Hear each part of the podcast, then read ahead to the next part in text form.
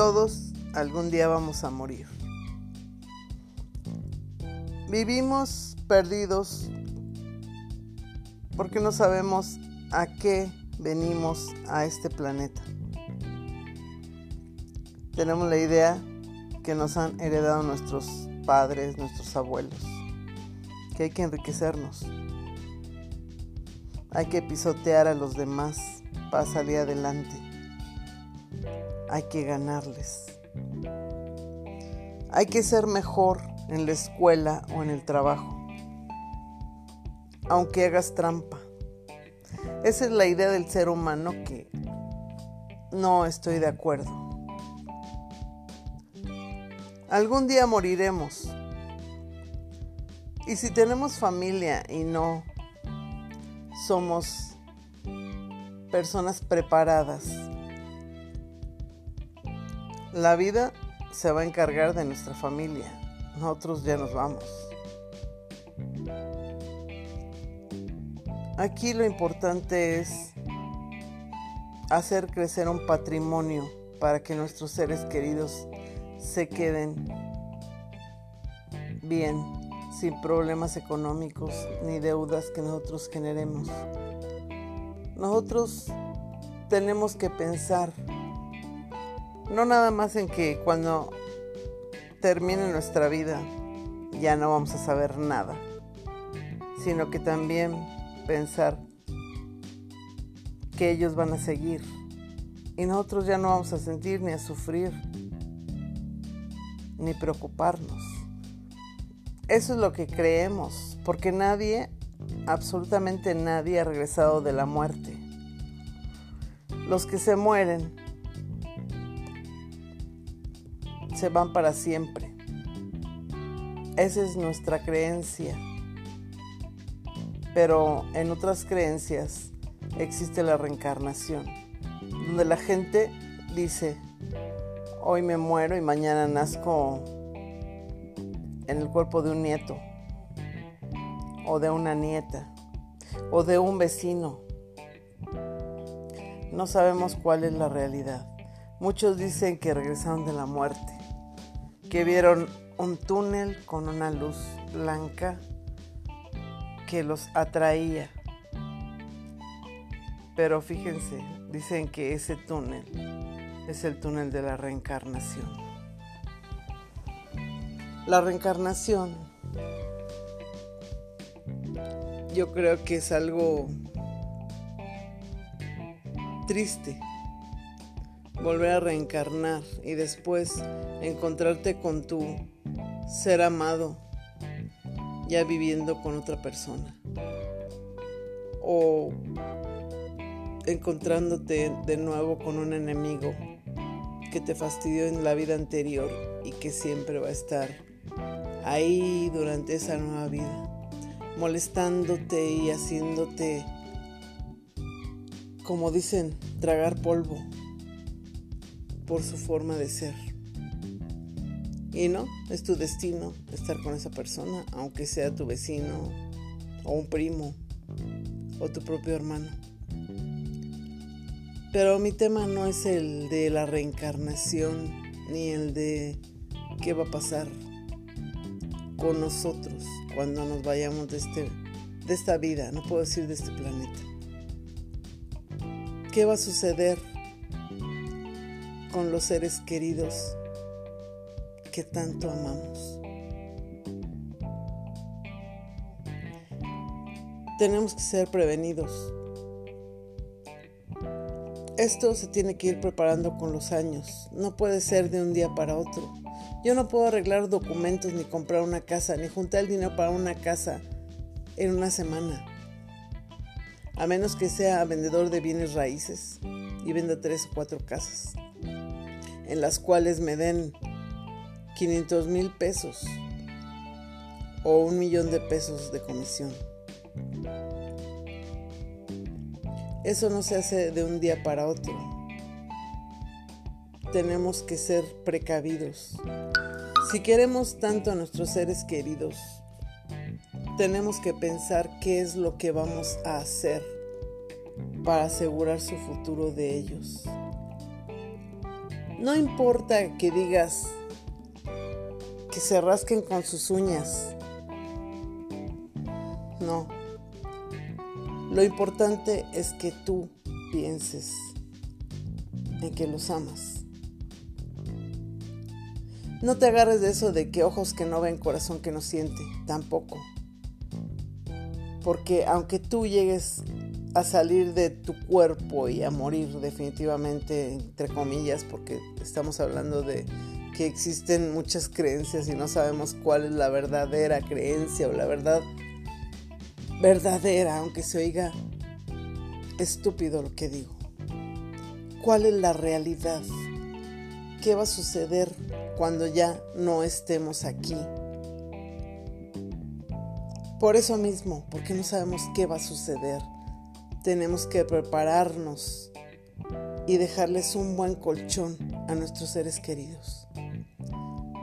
No importa si eres la esposa, el esposo o el mismo hijo, tienes que pensar en que obligatoriamente comemos, ¿sí? Que obligatoriamente necesitamos ropajes y necesitamos alimentos, perdón, ya lo repetí. Necesitamos un techo seguro.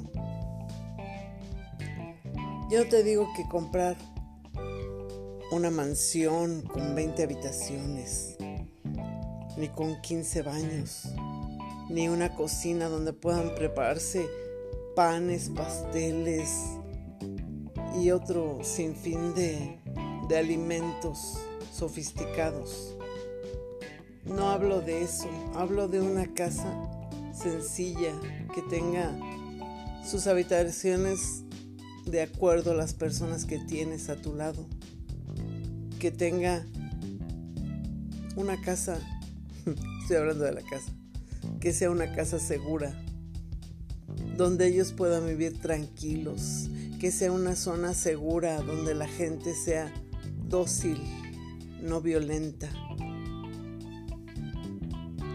que sea una casa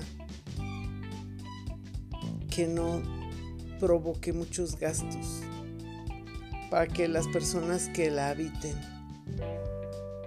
no terminen hipotecándola para poder pagar el derecho de suelo o la luz o las cosas que se generen, los gastos que se generen.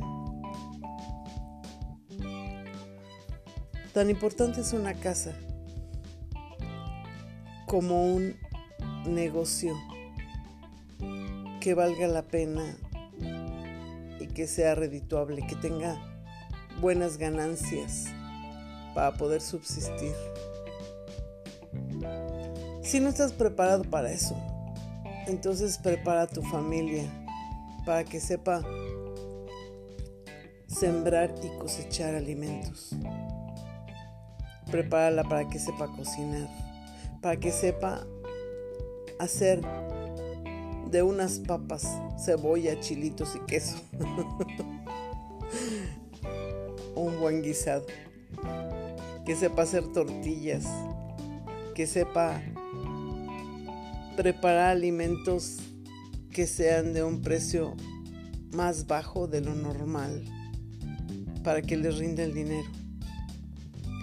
Pero amigos, tal vez para ustedes digo tonterías. Pero si nos ponemos a pensar, muriéndose el padre o los padres y quedan los hijos, muchachos de digamos 17 años, 14 años, 20 años. Hay que prepararlos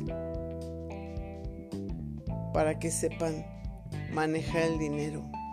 Pero con estos tiempos no sabemos si el dinero sigue existiendo, si vamos a utilizar tarjetas de crédito o vamos a cambiar nuestros zapatos por una gran, no sé, podríamos decir, una gran olla de sopa.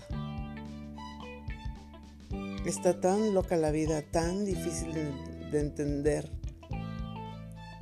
que si decimos vamos a asegurar el destino de nuestra familia, vamos a dejarles millones de pesos o de dólares. ¿Y si no lo saben utilizar? ¿Y si se los roban? ¿Y si lo pierden? ¿Y si de pronto cambia la moneda y ya no funcionan o pierden su valor? Yo creo que lo más valioso para un hijo o para un ser querido es que aprenda a valerse por sí mismo, que aprenda a cocinar, inclusive si puede hacerse una falda, un pantalón, a fabricar algo para sí mismo. Los hijos deben de aprender todo desde barrer la casa, pintarla, arreglar una instalación de luz, arreglar una tubería de agua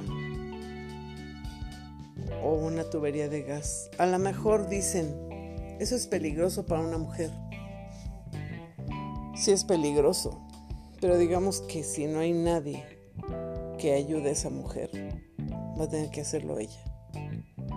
Y si no lo hace, va a tener que dejar de comer. Pero como les digo, lo importante es dejar preparados a nuestros seres queridos. Yo podría decirles, es muy fácil. Dejas una casa, dejas una buena cantidad en el banco, los bancos ya no te dan intereses, te cobran por guardar el dinero. Ya es muy difícil confiar en una cuenta de ahorros Ahora tenemos que hacer que ese dinero se multiplique.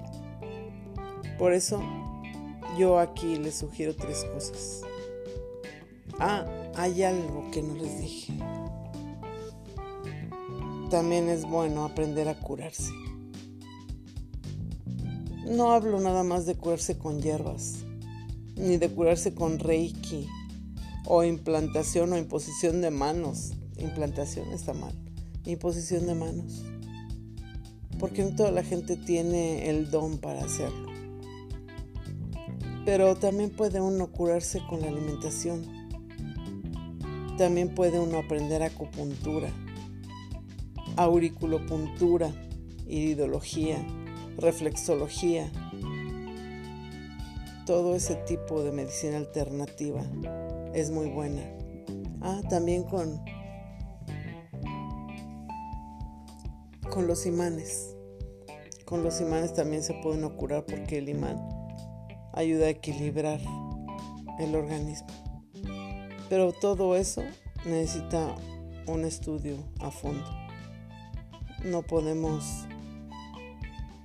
hacer esas cosas así nada más porque sí. No podemos aplicar una inyección de lo que no sabemos que contiene la medicina alópata va a desaparecer. Bueno, eso es lo que yo de verdad deseo que pasara. Porque la medicina la tenemos dentro de nosotros.